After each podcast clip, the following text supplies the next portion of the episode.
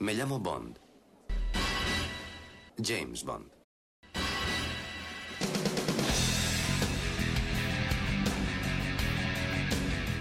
Hola a todos, soy Alberto López, alias Clark en los foros. Bienvenidos al podcast temático número 15 de James Bond de archivo007.com. A lo largo de la próxima hora vamos a descubrir todo tipo de curiosidades relacionadas con las canciones de las películas. También habrá un espacio dedicado a las canciones o artistas que se descartaron. Blind mice in a row, three blind mice, there they go, marching down the street single file to a este tema que estamos escuchando se corresponde con la primera canción de la saga. Se oye durante la secuencia de créditos de Doctor No, estrenada en 1962. Su título es Kingston Calypso. Fue compuesta por el compositor de la banda sonora, Monty Norman, e interpretada por Byron Lee and the Dragonaires.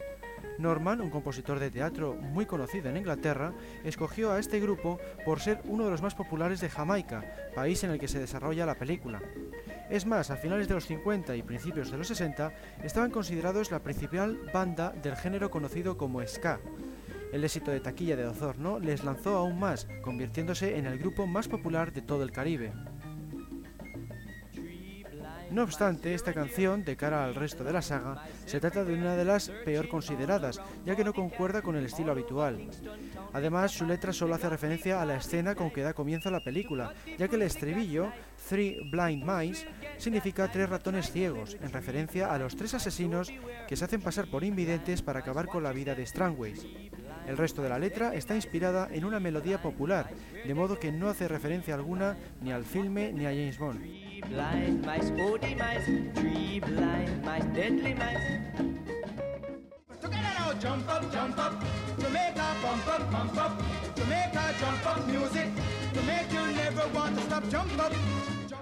Esta otra canción también es obra de Monty Norman y también la interpreta Byron Lee and the Dragonaires. Se titula Jump Up y se puede escuchar en una de las escenas del pub Pushfella, en concreto cuando Bond interroga a la fotógrafa junto a Felix Leiter y Quarrel. Se trata de unas pocas veces en la serie en la que se puede ver al grupo real, ya que Byron Lee and the Dragonaires aparecen tocando junto a la pista de baile del bar. Monty Norman se inspiró en un baile típico de los clubes jamaicanos para dar con este tema. La canción obtuvo un gran éxito una vez se estrenó la película, especialmente en el Caribe. Por esta razón, el grupo se animó a lanzar un álbum en Estados Unidos, denominado de igual forma Jump Up, en 1964, pero por desgracia no obtuvo un resultado tan soberbio ni mucho menos.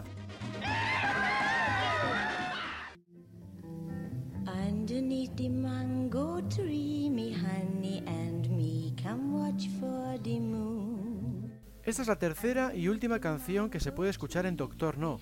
Se titula Under the Mango Tree y se puede escuchar en varias escenas, como aquella en la que Bond se queda a pasar la noche en la casa de la señorita Taro o aquella otra en la que conoce a Linda Ryder en la playa. Compuesta también por Monty Norman, fue interpretada por Diana Copeland, su mujer en aquel entonces, aunque no se la mencionó en los créditos de la película. A Norman le gustó tanto esta canción que era partidario de utilizarla como tema principal, es decir, reemplazando al James Bond theme, Afortunadamente para el público, los productores denegaron esta propuesta. Norman habló con jamaicanos mientras escribía la letra de la canción para inspirarse, ya que los productores le ofrecieron viajar con el equipo durante el rodaje del filme. Una de las cosas que les preguntó fue cómo se decía hacer el amor en su dialecto. La respuesta fue Bululups. El compositor llegó a pensar que le habían tomado el pelo, porque nunca lo había oído, pero decidió emplear el término porque encajaba de maravilla. La canción, que narra la historia de una pareja de enamorados, también hace referencia a Lucky, la fruta nacional de Jamaica. Como curiosidad, se trata de la única vez en la saga que Bond canta un tema de la banda sonora. Sucede en la secuencia en la que conoce a Linda en la playa de Craft Cay. En Doctor No se empleó el James Bond theme en los créditos finales, algo que también salía en otras entregas como El mundo no que es suficiente o Casino Royale. No obstante, la tónica habitual consiste en emplear o bien el tema principal de la película, el que se escucha en los títulos de crédito del principio, o bien una segunda canción.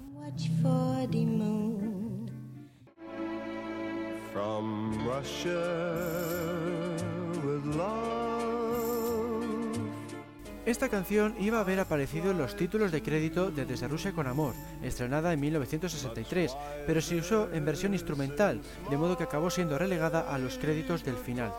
Los productores de la saga, Cavi Broccoli y Harry Sazman, intentaron contratar a Frank Sinatra, pero el famoso cantante rechazó la propuesta, siendo el único que lo ha hecho hasta la fecha. Normalmente ocurre al revés, son los productores quienes rechazan a los artistas tras escuchar sus maquetas.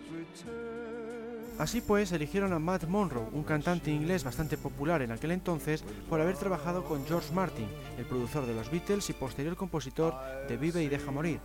Monroe había obtenido bastante éxito tanto en Inglaterra como en Estados Unidos al aparecer en las listas de éxitos de ambos países, lo que sumado a su potente voz conformaba una soberbia opción para suplir a Sinatra.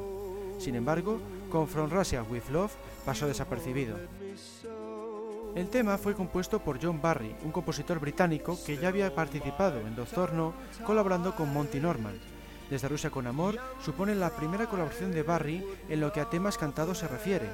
Volvería a participar en un total de 10 entregas más. Por otra parte, la letra fue escrita por Lionel Bart, famoso en aquel entonces por haber sido el compositor del musical Oliver. La letra de From Russia with Love habla de un hombre que vuelve con la mujer a la que ama después de haber estado viajando. La canción obtuvo una nominación al Globo de Oro. Como curiosidad, cabría citar que From Russia with Love suena en tres ocasiones a lo largo de la película, durante los títulos de crédito del principio, en versión instrumental, en la radio de Bond, cuando está de picnic con Sylvia Trench, y en los créditos del final. Otra curiosidad es la versión en alemán que apareció en la banda sonora que se distribuyó en aquel país. Fue interpretada por la cantante alemana Ruth Berle. Escuchemos un pequeño fragmento antes de pasar a Goldfinger.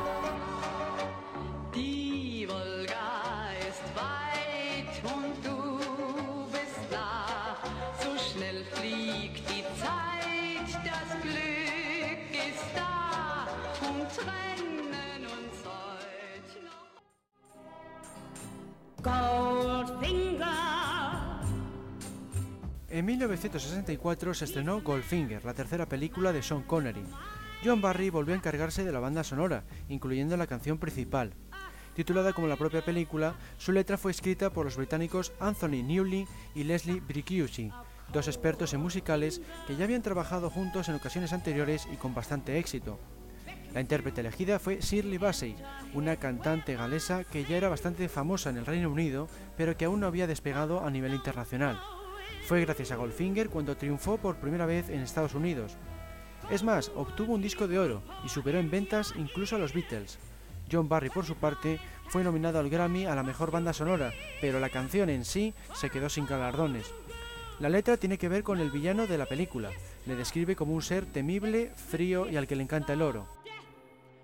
Al igual que sucedió con la propia película, la canción sirvió para instaurar el estilo apoteósico y elegante que definiría buena parte de las canciones posteriores, un estilo en el que prima más la espectacularidad que el significado.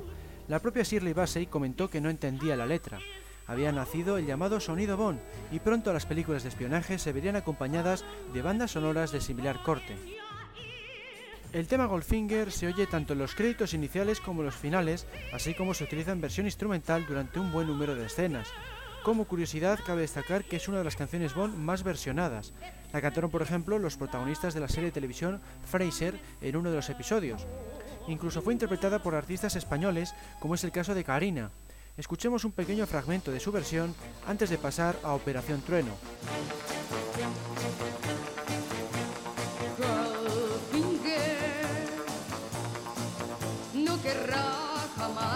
La ley, ninguna ley,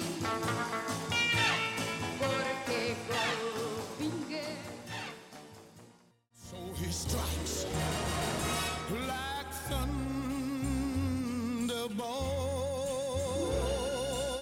Esta fue la canción escogida para Operación Trueno, estrenada en 1965. Fue compuesta una vez más por John Barry. La letra fue obra de Don Black, un letrista inglés que había trabajado en musicales pero que aún no había colaborado en el cine. Thunderbolt le abrió las puertas del séptimo arte, obteniendo un buen número de premios, entre ellos el Oscar a la mejor canción por Nacida Libre, estrenada al año siguiente y compuesta también por John Barry. Don Black volvería a trabajar para la franquicia de 007 en otras cuatro ocasiones, Diamantes para la Eternidad, El Hombre de la Pistola de Oro, El Mañana Nunca Muere y El Mundo Nunca es Suficiente. Su letra para Thunderbolt, al igual que la de Goldfinger, habla sobre el villano de la película, Emilio Largo. y también, igual que Goldfinger, no obtuvo ningún galardón. Tampoco tuvo mucho éxito entre el público, se situó en el puesto número 35 de la lista de éxitos del Reino Unido y en el número 25 de la de los Estados Unidos. La voz la puso el cantante galés Tom Jones. Su nombre real era Thomas Jones, pero su primer manager le cambió el nombre por Tom Jones en honor al personaje literario. Había empezado en el mundo de la música en 1963, pero no fue hasta 1965 cuando alcanzó la fama con su tema Is Not Unusual. Fue ese mismo año cuando los productores Bond llamaron a su puerta, y es a partir de entonces cuando inició una soberbia carrera que aún continúa en nuestros días. Tal es así que fue nombrado Caballero de la Corona Británica por la reina Isabel II. So he strikes. Mr. Kiss Kiss Bang Bang. Esta fue una de las canciones descartadas de Operación Trueno. También fue compuesta por John Barry y la letra fue escrita por Leslie Brick Hughes, quien ya había trabajado en la de Goldfinger. La demo fue grabada por Shirley Bassey, pero la versión presentada, la que estamos escuchando ahora, la interpretó Dionne Warwick, una cantante americana de éxito que con el paso de las décadas se convertiría en una de las vocalistas más famosas junto a Aretha Franklin. La canción se titulaba Mr. Kiss Kiss Bang Bang y hablaba sobre el propio 007. Y es que ese era el mote que recibió Bond por parte de un periodista italiano en 1962. Sin embargo, a los productores Cavi Broccoli y Harry Saltzman les resultó poco atractiva y además les preocupaba que no apareciera el título de la película en la letra de la canción, así que decidieron descartarla. Únicamente se puede escuchar en versión instrumental en la escena en la que Bond baila con Dominó. Ni siquiera aparece en los créditos del final, donde se decantaron de nuevo por el James Bond theme.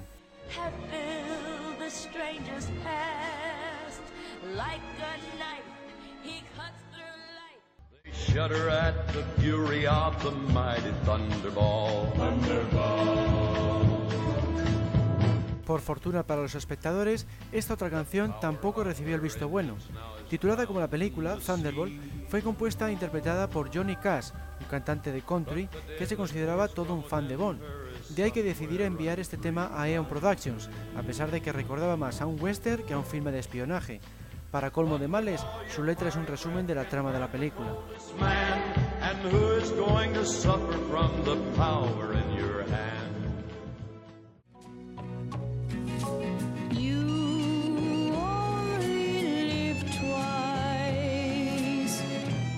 En 1967 llegó a las pantallas Solo se vive dos veces. La canción escogida, titulada como la película You Only Live Twice, es la que estamos escuchando. Hubo conversaciones con Frank Sinatra y Aretha Franklin, pero finalmente fue interpretada por la actriz y cantante Nancy Sinatra, la hija del propio Frank Sinatra. Nancy ya era por aquel entonces bastante popular, al haber protagonizado varios filmes y haber alcanzado las listas de éxitos con varias de sus canciones, entre las que cabe destacar These Boots Are Made for Walking. La canción de la quinta película de 007 tampoco obtuvo ningún galardón y obtuvo poco éxito en las listas británica y americana, al situarse en el puesto número 44. Fue compuesta una vez más por John Barry. También repitió Leslie Brick Hughes, al cargo de la letra, la cual viene a decir que no hay que temer al amor porque es la segunda vida que tenemos. Siguiendo la tónica habitual, se puede escuchar tanto en los títulos de crédito iniciales como en los créditos del final.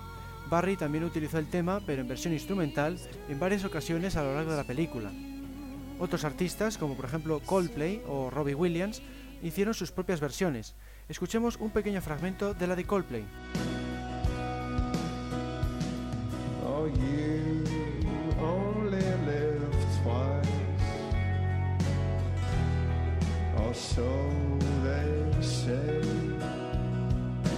Y ahora escuchemos la versión, o mejor dicho, el homenaje de Robbie Williams en su canción Millennium.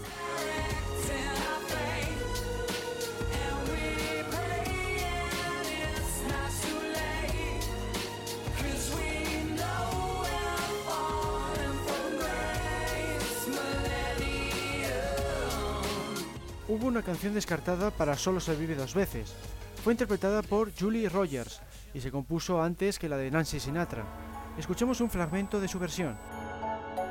You only live twice, no more than twice. Julie Rogers era una cantante inglesa de pop que ya había alcanzado la fama internacional unos años antes con su éxito The Wedding. Su canción You Only Live Twice comparte dos líneas con la de Nancy Sinatra, pero el resto tuvo que ser cambiado para adaptar la orquesta a la voz de la americana. Pasemos a escuchar ahora una tercera canción, la que interpretó Lorraine Chandler.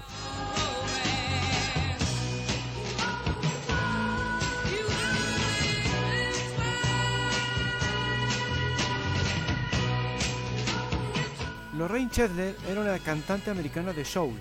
Eso explica el estilo de su versión de You Only Live Twice, algo alejado de lo que cabría esperar de un tema Bond. Fue descartada de la película, pero al menos obtuvo cierto éxito entre los seguidores del soul de Estados Unidos, y la canción se incluyó en varios recopilatorios del género.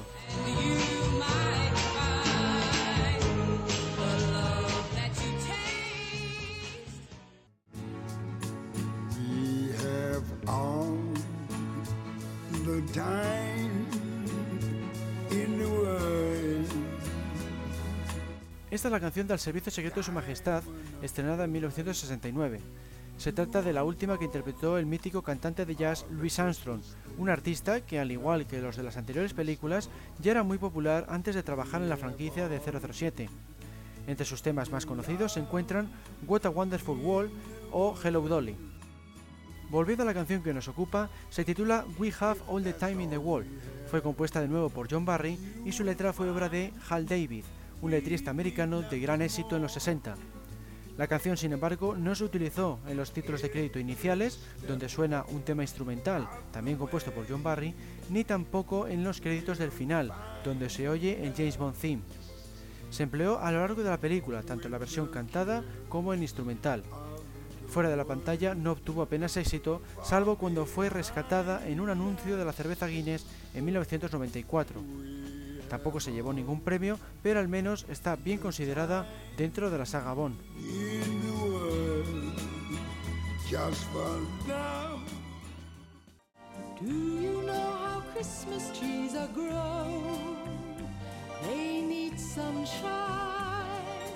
Esta es la otra canción que se puede escuchar en el servicio secreto de Su Majestad. Puede oírse, por ejemplo, cuando Bond trata de huir de los esbirros de Blofeld en los alrededores de una pista de patinaje. También fue compuesta por John Barry y escrita por Hal David. La voz la puso Nina, una cantante y actriz danesa a la que podemos ver en algunas películas de Robert Altman, como El largo adiós. Su canción sirve únicamente para fomentar la ambientación navideña del filme. Antes de pasar a Diamantes para la Eternidad, cabría mencionar la presencia de varios guiños a canciones anteriores. Cuando Bond se encuentra en su despacho y observa alguno de los gadgets y objetos de sus aventuras, se oyen versiones instrumentales. Por otro lado, en la secuencia en la que los esbirros de Draco llevan a Bond ante su presencia, veremos a un personaje de baja estatura silbando la canción de Goldfinger mientras está barriendo.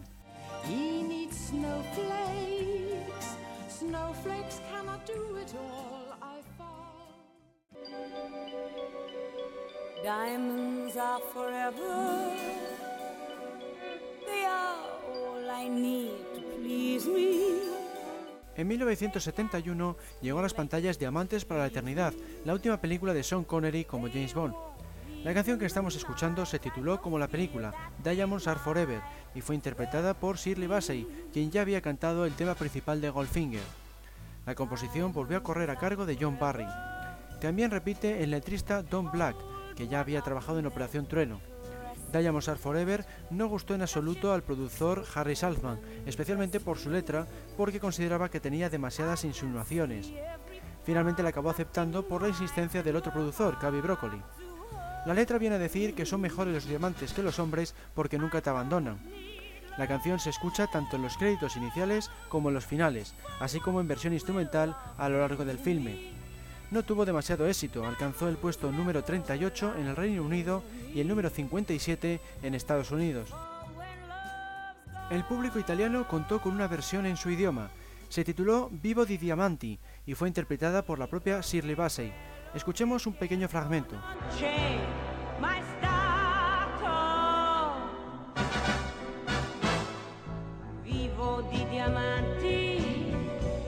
Como ocurre con casi todas las canciones Bond, hubo alguna que otra versión realizada por otros artistas. El fragmento que vamos a escuchar ahora se corresponde con Diamonds from Sierra Leona, la versión que hizo Kane West, un cantante de hip hop y productor americano, que curiosamente también realizó una versión del tema de Misión Imposible.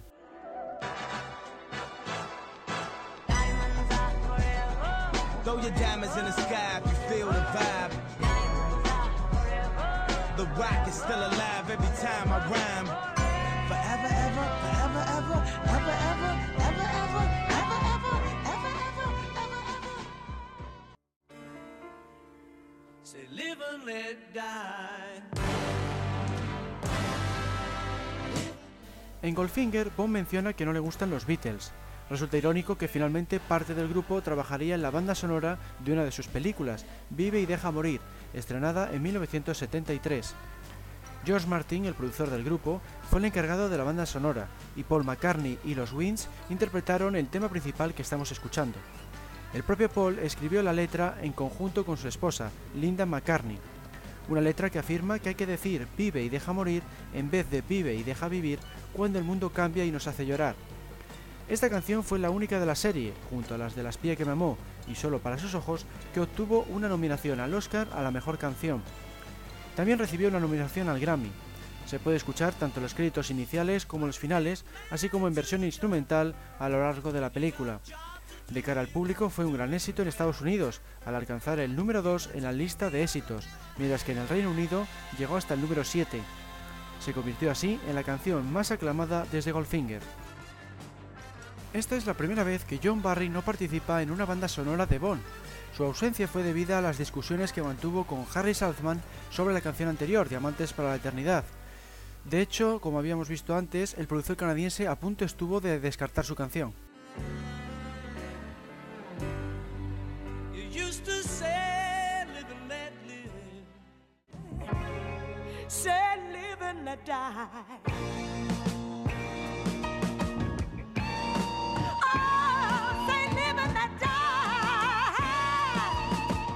Esta versión ligeramente distinta es la que se escucha cuando Bond acude al bar Fillet of Soul por segunda vez en compañía de Felix Leiter. La intérprete que aparece en la película es BJ Arnau, más conocida como Brenda Arnau. Se trata de la cantante que propuso Harry Saltzman en un principio para cantar el tema principal. Quería que fuera ella porque era una cantante de soul y de raza negra, lo que encajaba mejor con la trama del filme. Como George Martin exigió que el intérprete fuera Paul McCartney, Saltzman se tuvo que contentar con incluir a Brenda en esta secuencia. Esta canción puede ser encontrada dentro de la banda sonora. Live and Let Die también cuenta con un buen número de versiones. Artistas como Guns N' Roses, The Pretenders o incluso Gary Halliwell, Spice Girl, le han rendido homenaje con sus diferentes estilos. Escuchemos ahora un pequeño fragmento de la de Guns N' Roses, la popular banda de hard rock surgida en 1965 que editó la canción en 1991.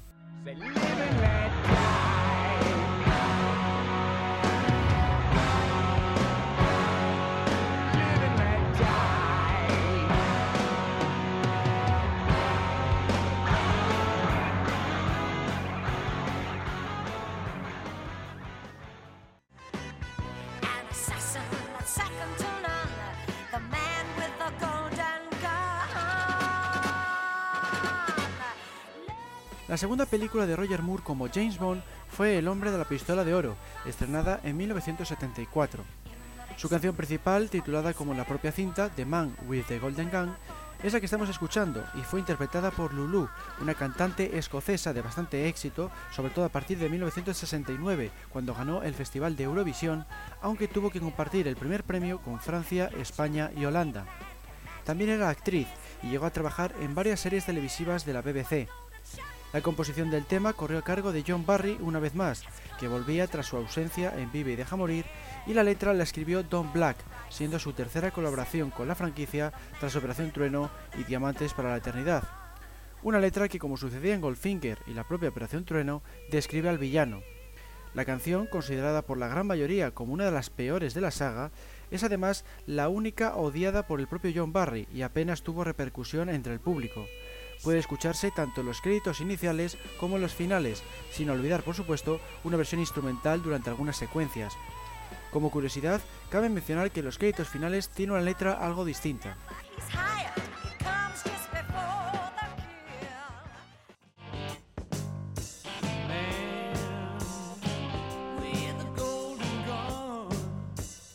Esta canción que estamos oyendo fue finalmente descartada por los productores, la interpretó Alice Cooper, un famoso cantante de rock americano cuya carrera se extiende a lo largo de cuatro décadas. Su nombre real es Vincent Damon Farnier y en aquella época pertenecía a una banda llamada Alice Cooper. Alcanzó la fama internacional en 1971 con el tema Am Thing. En 1975 se separó del grupo, pero adoptó su nombre y a día de hoy sigue editando discos como Alice Cooper.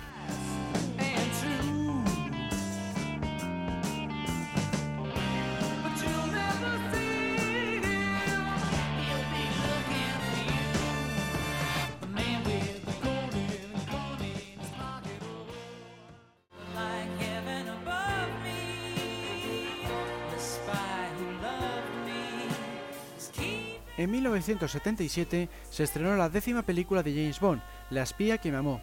Supuso la segunda ocasión en la que no participó John Barry. En su lugar se escogió a Marvin Hamlisch, un compositor americano que había ganado tres Oscar en 1974, dos por la canción y la banda sonora de Tal como éramos y otro por la banda sonora de El Golpe. Su carrera a partir de entonces siguió en continuo ascenso, hasta convertirse en una de las dos únicas personas en haber ganado el Oscar, el Grammy, el Emmy, el Tony y el Pulitzer. Por si fuera poco, también tiene en su haber dos Globos de Oro. En el caso que nos ocupa, recibió sendas nominaciones al Oscar por la canción y por la banda sonora. Volviendo a la canción, Hamlisch afirmó que se había inspirado en Mozart para obtenerla. Fue la primera de las sagas, si exceptuamos Doctor No, que no se titulaba como la película, a pesar de mencionar el título en su letra. Se denominó Nobody Does It Better y su letra fue escrita por Carol Bayer Sager, una letrista y cantante americana que en aquel entonces mantenía una relación sentimental con Hamlisch. La voz la puso Carly Simon, una cantante y compositora americana de fama internacional gracias especialmente a su éxito de 1973 You Are So Vain, canción con la que obtuvo un buen número de premios y nominaciones. Carly Simon tiene el honor de ser la única artista, junto a Bruce Springsteen, que ha ganado el Oscar, el Globo de Oro y el Grammy por una canción escrita, compuesta e interpretada por ella misma. Se titulaba Let's the River Run y pertenecía a la banda sonora de Armas de Mujer, película estrenada en 1988. La letra de Nobody Does It Better habla sobre el propio James Bond, indicando que nadie lo hace mejor que él. La canción se escucha tanto en los créditos iniciales como en los finales. En estos últimos se escucha un pequeño fragmento cantado por un coro militar antes de dar paso a la versión normal. El tema también es utilizado en modo instrumental en algunas escenas.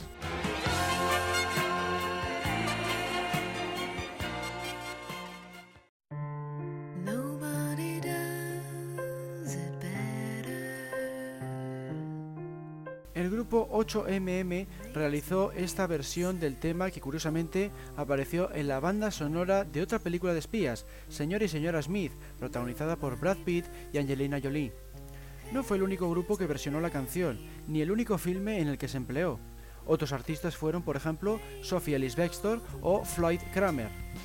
Entre algunos de los filmes se encuentran Lost in Translation o El diario de Bridget Jones, Sobreviviré. But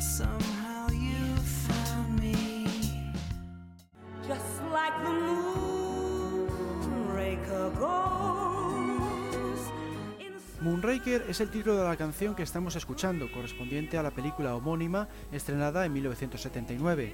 Se trata de la tercera y última participación de Shirley Bassey al cargo de un tema principal de la saga. Curiosamente no fue la primera opción. Se pensó primero en Kate Bush, una cantante y compositora británica que había sacado su primer álbum en 1978. Luego se intentó contratar a Frank Sinatra, quien ya había rechazado cantar para Desde Rusia con Amor.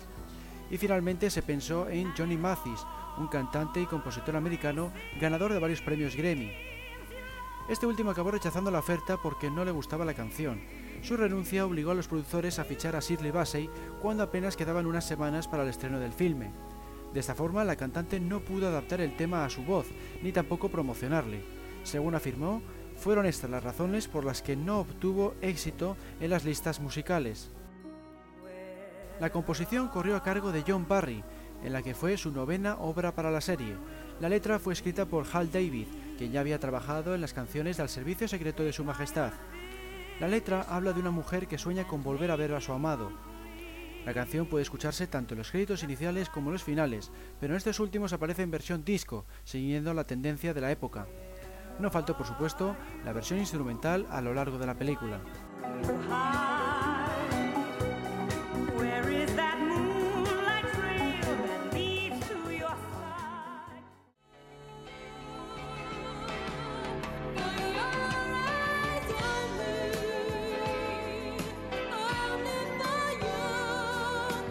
En 1981 se estrenó Solo para sus ojos. Su canción, la que estamos escuchando, se tituló de igual forma, For Your Eyes Only, y fue interpretada por Sina Inston, una joven cantante y actriz escocesa que acababa de cosechar cierto éxito ese mismo año tras su paso por The Big Time, un programa televisivo precursor de los actuales reality shows. La composición fue parar a manos de Bill Conti, por recomendación de John Barry. Conti era un compositor americano que había recibido una nominación al Oscar por la canción de Rocky en 1976. Con For Your Eyes Only también fue nominado al Oscar y al Globo de Oro a la mejor canción. En cuanto a la letra, fue escrita por el letrista y guionista americano Michael Leeson. Entre sus trabajos se encuentran la serie televisiva La Hora de Bill Cosby y películas como El Smoking o La Guerra de los Rose. La letra habla de una mujer en su intento de atraer al hombre al que ama. La canción que nos ocupa se empleó de la forma habitual, es decir, en los créditos iniciales y en los finales, además de en algunas escenas en versión instrumental. La que vamos a escuchar ahora fue finalmente descartada. Fue compuesta e interpretada por la popular banda americana de pop llamada Blondie. Los productores les ofrecieron cantar el tema de Bill Conti y Michael Leeson, pero lo rechazaron. Blondie está considerado el único grupo que ha sido capaz de alcanzar el número uno de las listas de éxito en tres décadas consecutivas.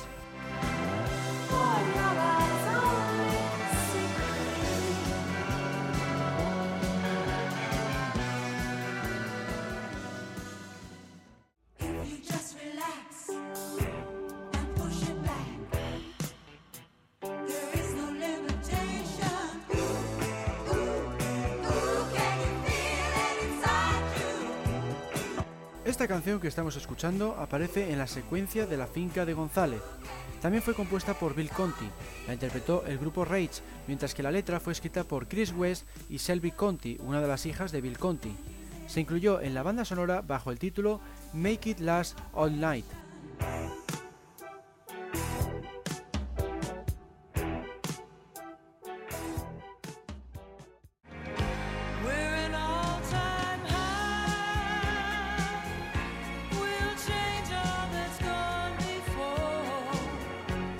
Time High es la canción que estamos escuchando ahora, perteneciente a la película Octopussy, estrenada en 1983.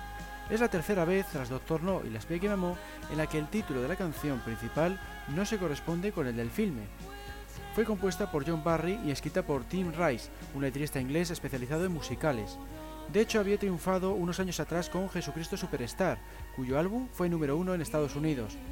Lo mismo sucedió con El Rey León años más tarde, en 1994.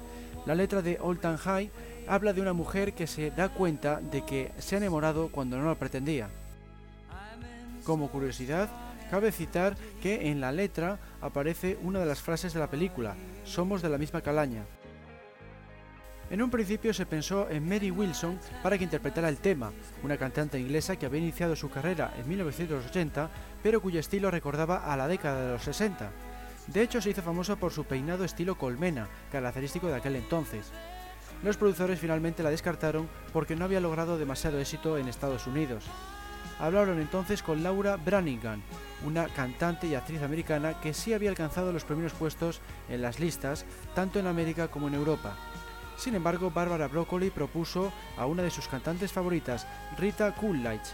A su padre Cavi le gustó tanto su voz que la acabó contratando, a pesar de que Rita llevaba unos 6 años sin aparecer en las listas de éxitos.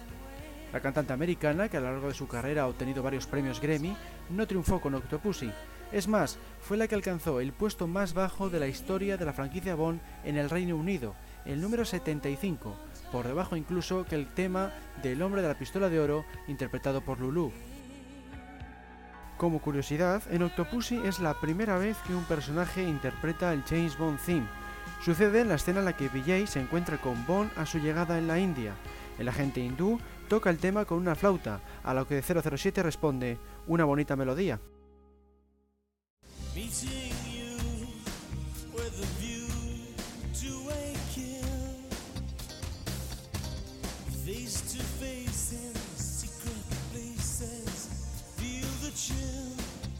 Duran Duran fue el grupo escogido para interpretar la canción principal de Panorama para Matar, estrenada en 1985. Titulada como la película, A View to a Kill fue el tema Bond de más éxito de la historia de la saga, ya que alcanzó el número 1 en Estados Unidos y el número 2 en el Reino Unido. Fue compuesto por John Barry en conjunto con Duran Duran. Este grupo inglés de rock ha cosechado un buen número de éxitos a lo largo de su carrera. Entre los temas más populares están Planet Head y The Reflex. En cuanto a la letra de A View to Kill, hace referencia a la relación entre Max Thorin y Mayday y su plan de provocar un terremoto. La canción, que fue nominada al Globo de Oro, puede escucharse tanto en los créditos iniciales como en los finales, así como en versión instrumental a lo largo de la película. Fue la última que grabó Duran Duran antes de su separación. No fue hasta 2001 cuando se volvieron a juntar. Obtuvieron un éxito abrumador, las entradas a sus conciertos se agotaban en cuestión de minutos. Por desgracia, por problemas de entendimiento entre los propios integrantes, volvieron a separarse una vez más en 2006. A partir de entonces, únicamente han acudido a algunos conciertos como teloneros o por motivos solidarios.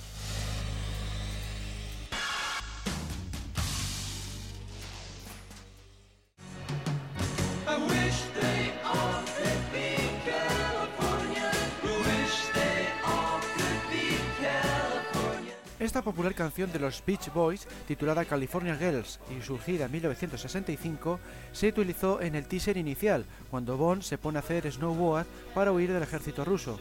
En el filme la interpreta Gidea Park, una banda que le rinde tributo.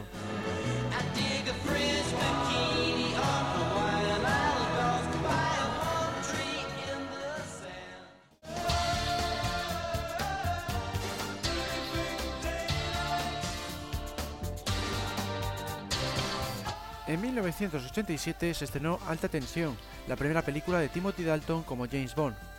Su canción principal, la que estamos escuchando, se tituló igual que el filme, The Living Daylights. Fue compuesta por John Barry en la que sería su decimoprimera y última participación en la saga. La letra, que viene a decir que hay que mantenerse a salvo en la oscuridad, corrió a cargo del propio Barry, en conjunto con el grupo que interpretó la canción, Aja, una banda noruega de pop rock cuyo mayor éxito lo cosechó con su primer álbum, Hunting High and Low, editado en 1985, sobre todo por el tema Take On Me.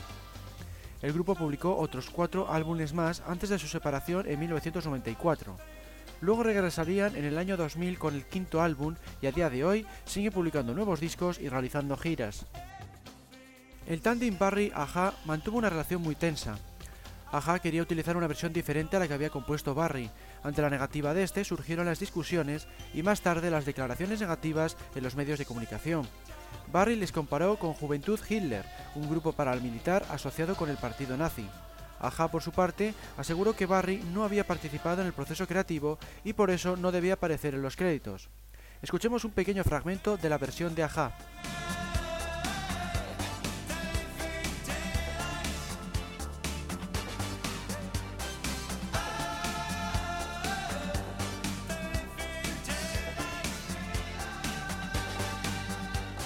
La versión de Barry, o lo que es lo mismo, la de la película, obtuvo excelentes resultados. Aunque no apareció en la lista de éxitos de Estados Unidos, vendió 2 millones de copias y se situó en el puesto número 5 de la lista del Reino Unido.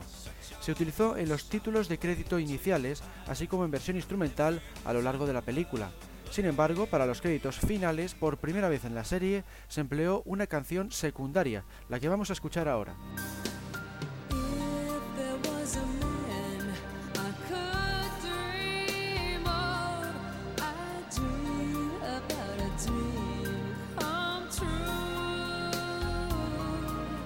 Se titula If There Was a Man y aparte de aparecer en los créditos finales, también se escucha en versión instrumental en algunas escenas. Fue compuesta por John Barry e interpretada por The Pretenders. La letra la escribió la líder de la banda, Chrissy Hinde, y trata de una mujer que se pregunta si ha encontrado a su amado. The Pretenders es una banda de pop rock formada por artistas americanos e ingleses. Uno de sus mayores éxitos fue su primer disco, titulado también The Pretenders y editado en 1980, ya que fue valorado positivamente tanto por el público como por la crítica. A partir de ahí prácticamente no han parado de publicar discos, efectuar giras e incluso recibir premios, como su entrada en el Salón de la Fama del Rock and Roll en 2005.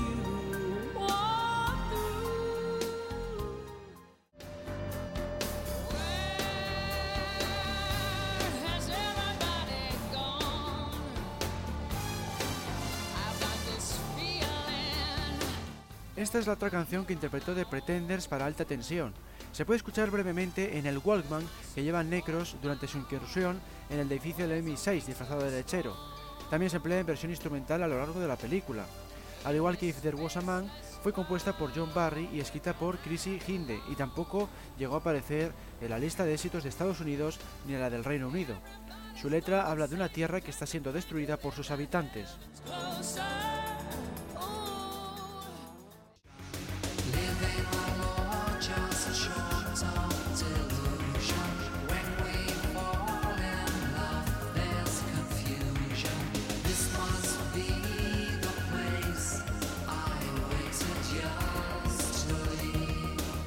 Esta es la canción descartada de alta tensión. Llevaba por título This Must Be the Place I Waited Years to Live. Fue compuesta e interpretada por el grupo británico Pet Shop Boys. La razón de que no acabara en la película residió en que la banda exigía a los productores que se les permitiera componer también la banda sonora instrumental. Ante la negativa de estos, se sintieron ofendidos y decidieron abandonar el proyecto, incluyendo el tema en uno de sus discos.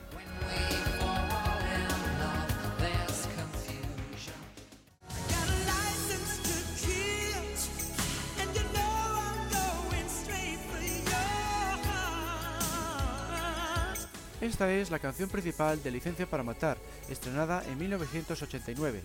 Se tituló como la película License to Kill y fue interpretada por Gladys Knight.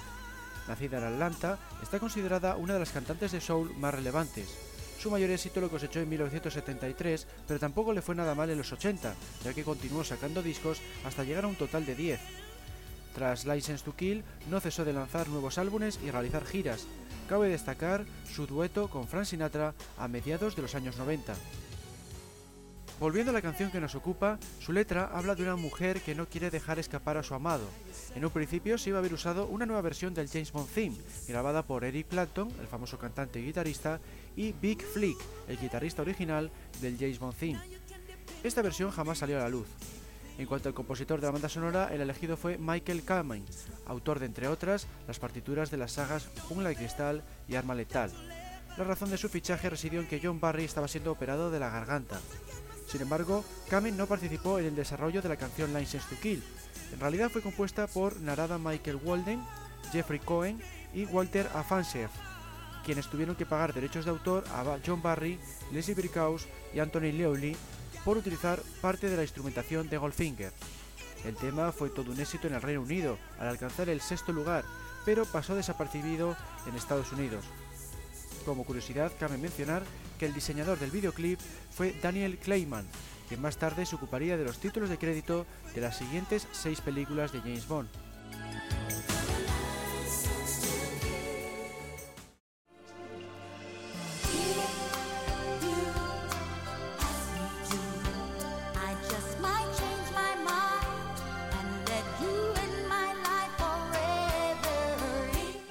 Ocurrió en alta tensión, en Licencia para Matar se empleó esta otra canción que estamos escuchando para los créditos finales. Se tituló If You Asked Me To y fue interpretada por Patti LaBelle, una cantante y actriz americana que alcanzó la fama con el tema Lady Marmalade en 1974. En los 80 abandonó su grupo The Blue Veils, pero siguió cosechando éxitos en solitario y continúa haciéndolo en nuestros días. If You Asked Me To fue compuesta y escrita por Diane Warren, autora americana de música pop y country de lo más prolífica. Se especializa sobre todo en temas románticos. Sus trabajos han sido interpretados por artistas de la talla de Celine Dion o Aerosmith. La letra de If You Ask Me To habla de una mujer que anhela que su amado la reclame y está directamente relacionada con la película, ya que es la frase Si me lo pides utilizada por Bon y Pan.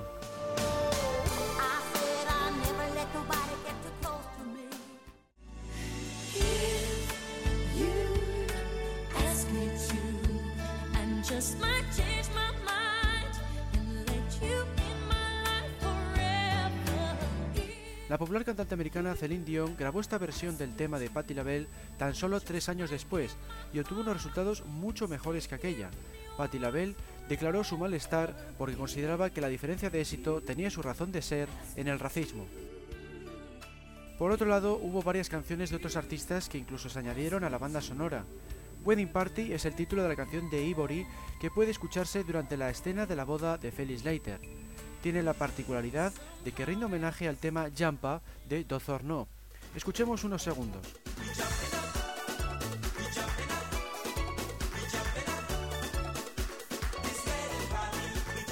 Dirty Love de Tim Feham se oye durante la secuencia en la que Pan y Bon se reúnen en un bar. Feham es un cantante y letrista que ha destacado especialmente en televisión, donde ha compuesto los temas de muchas series, como por ejemplo Me llamo Er o Mujeres Desesperadas, entre otras muchas. Escuchemos un trozo de Dirty Love antes de pasar a. Golden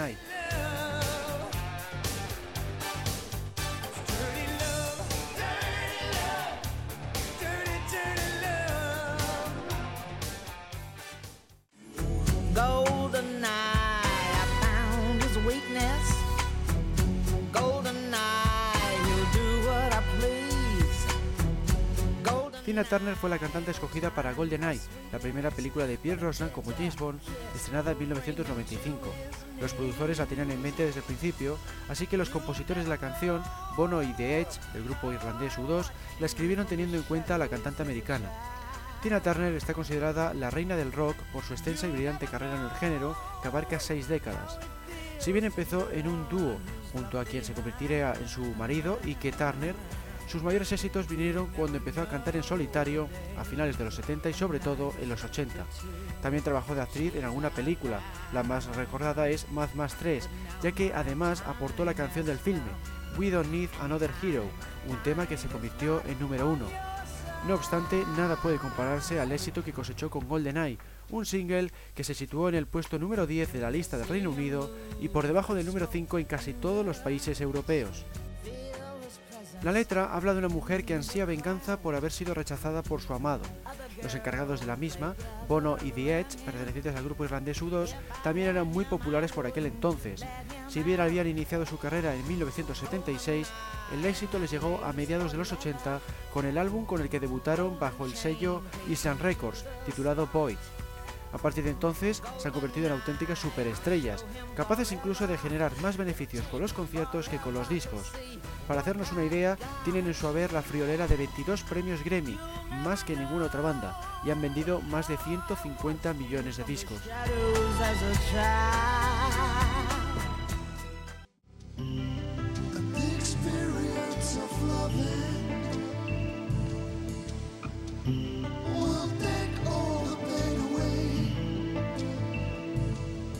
Esta otra canción se corresponde con los créditos de la cinta. Se titula The Experience of Love y fue compuesta, escrita e interpretada por Eric Serra, el encargado de la banda sonora. La letra afirma que se deben dejar a un lado los sueños y abrirse al amor en la realidad. Eric Serra es un compositor francés cuyos trabajos más importantes por aquel entonces eran Nikita y León el Profesional. Fue una decisión extraña por parte de los productores de Bond porque su estilo era demasiado electrónico para la franquicia, como así lo acabó demostrando. Su obra es de las más criticadas por alejarse en exceso de la orquestación tradicional. Prueba de ello es que los productores se vieron obligados a contratar a John Adman y David Arch para que incluyeran temas más clásicos, como el que se escucha durante la persecución del tanque.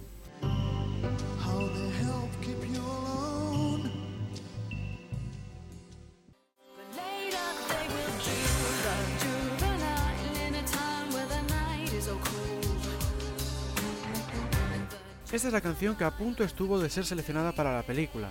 Fue propuesta por Ace of Base, un grupo sueco de pop que había debutado en 1993 con muy buenos resultados con el disco Happy Nation. En él se incluye, por ejemplo, el gran éxito All That She Wants. Tal es así que se trata de uno de los álbumes de debut más vendidos de la historia. Sin embargo, fue la discográfica del grupo, Arista, quien tomó la decisión de abandonar el proyecto de participar en la nueva entrega Bond. La canción no salió al mercado hasta 2002 y lo hizo bajo el título de Juvenile en vez de GoldenEye.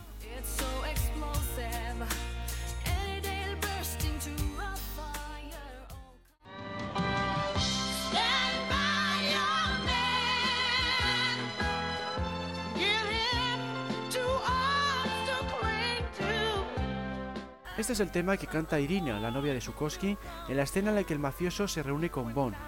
Minnie Driver, su intérprete, es una cantante y actriz americana que ha tenido más éxito en el cine que en la música, ya que recibió una nominación al Oscar a la mejor actriz secundaria por su papel en el indomable Will Hunting. Stand By Your Man fue compuesta por Billy Sherrill y Tammy Wynette. Curiosamente la interpretó años atrás Tina Turner, cuya versión es la que estamos escuchando.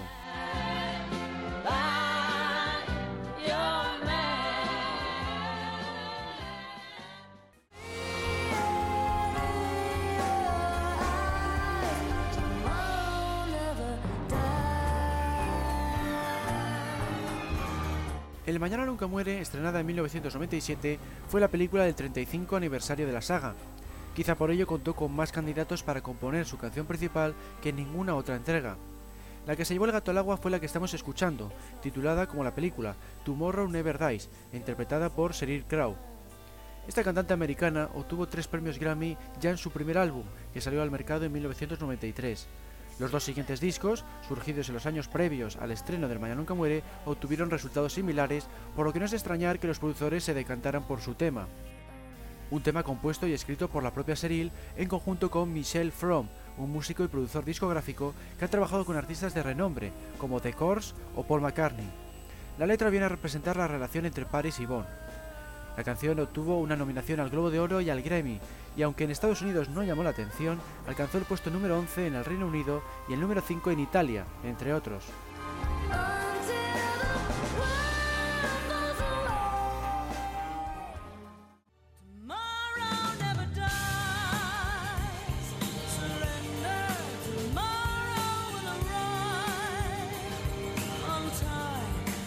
Este es el tema que propuso David Arnold, el compositor de la banda sonora, como canción principal, pero al final acabó siendo utilizada en los créditos y en algunas escenas en versión instrumental.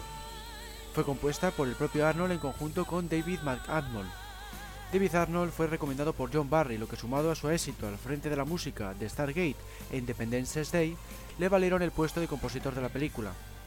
David McAlmon era un vocalista y músico cuyo mayor éxito fue el puesto número 8 de la lista de éxitos del Reino Unido y que ya había trabajado con Arnold en una nueva versión de Diamantes para la Eternidad. La letra de Surrender fue escrita por Don Black, siendo su cuarto trabajo para la saga. Una letra que venía a representar al villano y su poder para controlar el mundo a través de las noticias.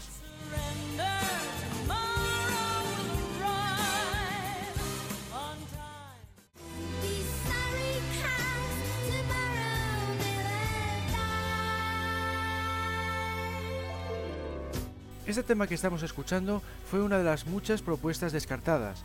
Titulada también Tomorrow Never Dies, pertenece al grupo danés Swan Lee, una banda pop que tan solo sacó dos discos antes de su separación, Enter de 2001 y Swan Lee de 2004.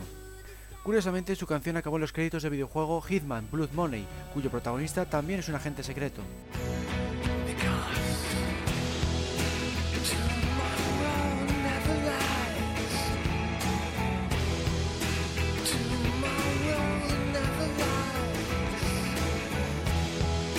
Esta otra canción pertenece a Pulp, una banda inglesa de rock alternativo. Surgió en 1978 y cosechó algunos éxitos en el Reino Unido antes de su desaparición en 2002. Por ejemplo, alcanzó el número 2 con el tema Come On People.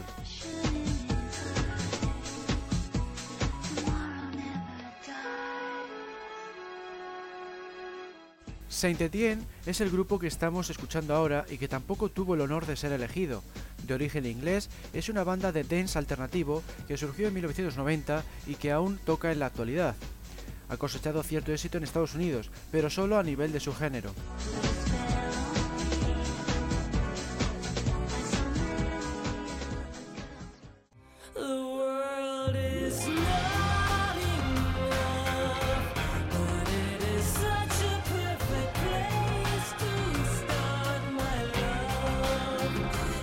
En 1999 se estrenó El mundo nunca es suficiente. El grupo elegido en esta ocasión fue Garbage. De origen americano y escocés, tocan rock alternativo desde 1994 y aún continúan en nuestros días. Han vendido más de 14 millones de discos y eso que solo han producido 4 álbumes en sus 15 años de existencia. Su gran éxito fue Stupid Girl, lanzado en 1995. Con The Wall Is Not Enough pasaron desapercibidos en Estados Unidos, pero alcanzaron el puesto número 11 en el Reino Unido. La canción fue compuesta por David Arnold y escrita por Don Black. Fue nominada a premios menores como el Sierra o el Satélite de Oro, pero no fue considerada ni para los Globos de Oro ni para los Oscar. Su letra representa a Electra y su intención de dominar el mundo junto a su amante Renard.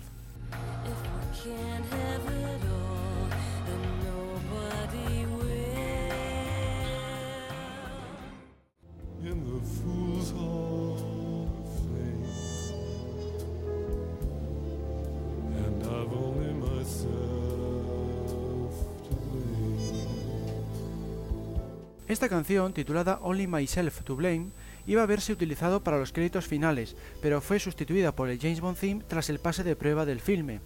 Se incluyó, eso sí, en la banda sonora. También fue compuesto por David Arnold y escrito por Don Black, en lo que sería su última participación como letrista. La voz la puso Scott Walker, un cantante americano que ha vivido en Inglaterra desde los años 60 porque es allí donde ha cosechado sus mayores éxitos. De hecho, sus primeros cuatro discos se situaron en el top 10 de las listas británicas.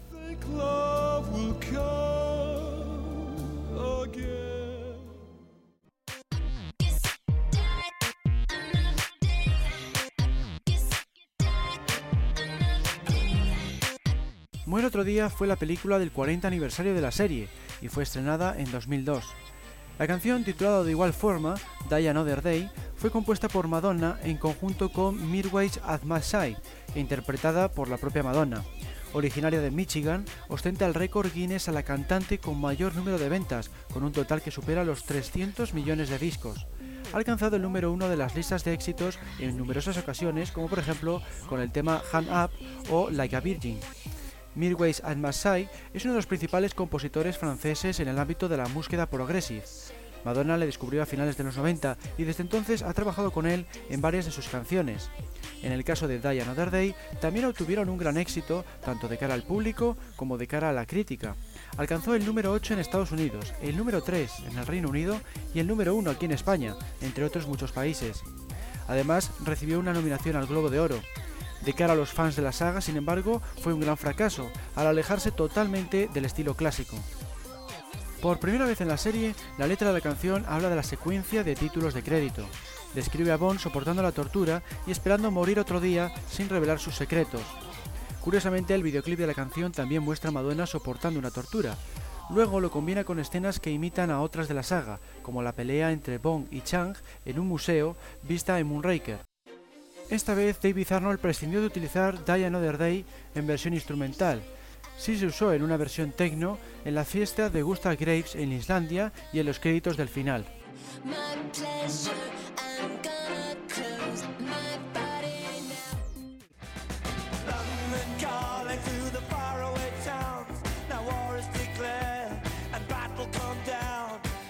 Esta canción, titulada London Calling, se escucha en la secuencia en la que Bond toma un avión de regreso a Londres.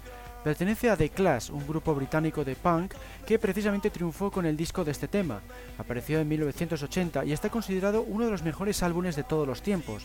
Su elección para Muere otro día seguramente se debió a su letra, ya que menciona que Londres se encuentra en crisis y solicita ayuda.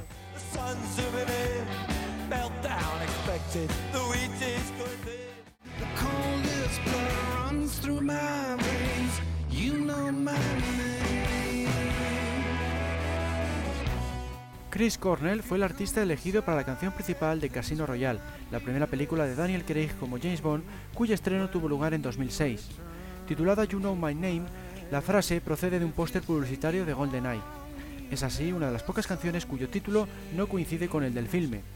La composición corrió a cargo del propio Chris Cornell en conjunto con David Arnold, quien usaría el tema en versión instrumental a lo largo de la cinta. Sin embargo, empleó James Bond Theme en los créditos finales para que encajara con la trama de la película. La letra se refiere a la partida de póker, ya que advierte de que te tienes que salvar a ti mismo y evitar la traición de las probabilidades.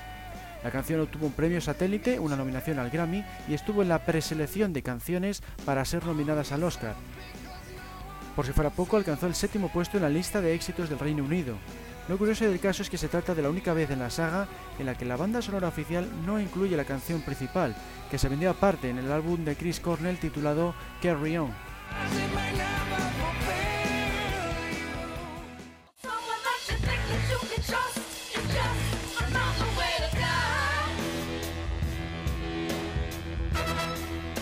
La última entrega hasta la fecha ha sido Quantum of Solas.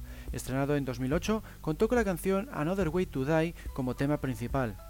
Fue compuesto por Jack White e interpretado por él mismo en conjunto con Alicia Keys, lo que constituye el primer dueto de la saga.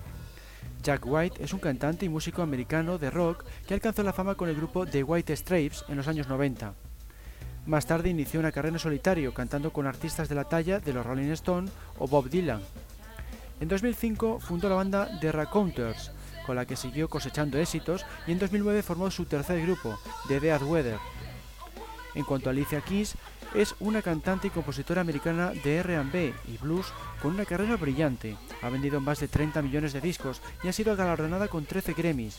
Su primer éxito lo cosechó ya con su primer álbum, surgido en 2001, cuyo título era Songs in a Minor. Volviendo a la canción, Another Way Today significa otra forma de morir y habla de una traición. Tuvo bastante éxito en el Reino Unido, al situarse en la posición número 9 de la lista de éxitos. Sin embargo, en Estados Unidos tuvo que contentarse con el número 81. Recibió un premio satélite a la mejor canción original, entre otros premios menores. La acogida del público fue más bien dispar. Por otro lado, es una de las pocas veces en las que no se oye una versión instrumental de la canción principal en el metraje.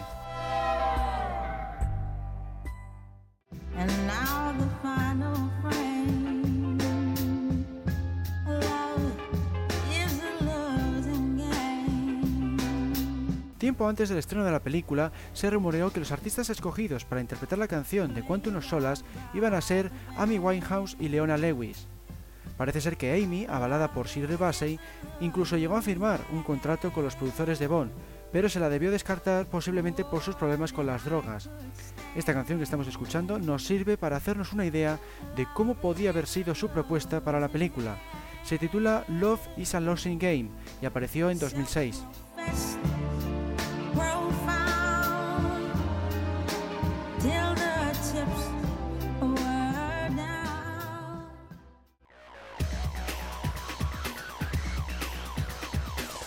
Nos acercamos al final del programa. La conclusión a la que llegamos es que los productores de James Bond siempre suelen elegir entre los artistas más famosos para componer e interpretar los temas principales de los filmes.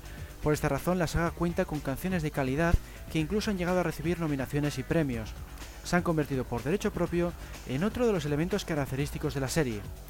Esperamos que os haya gustado este podcast y que sigáis visitando archivo007.com y su foro, ubicado en www.archivo007.com barra foros. Un saludo a todos y hasta la próxima.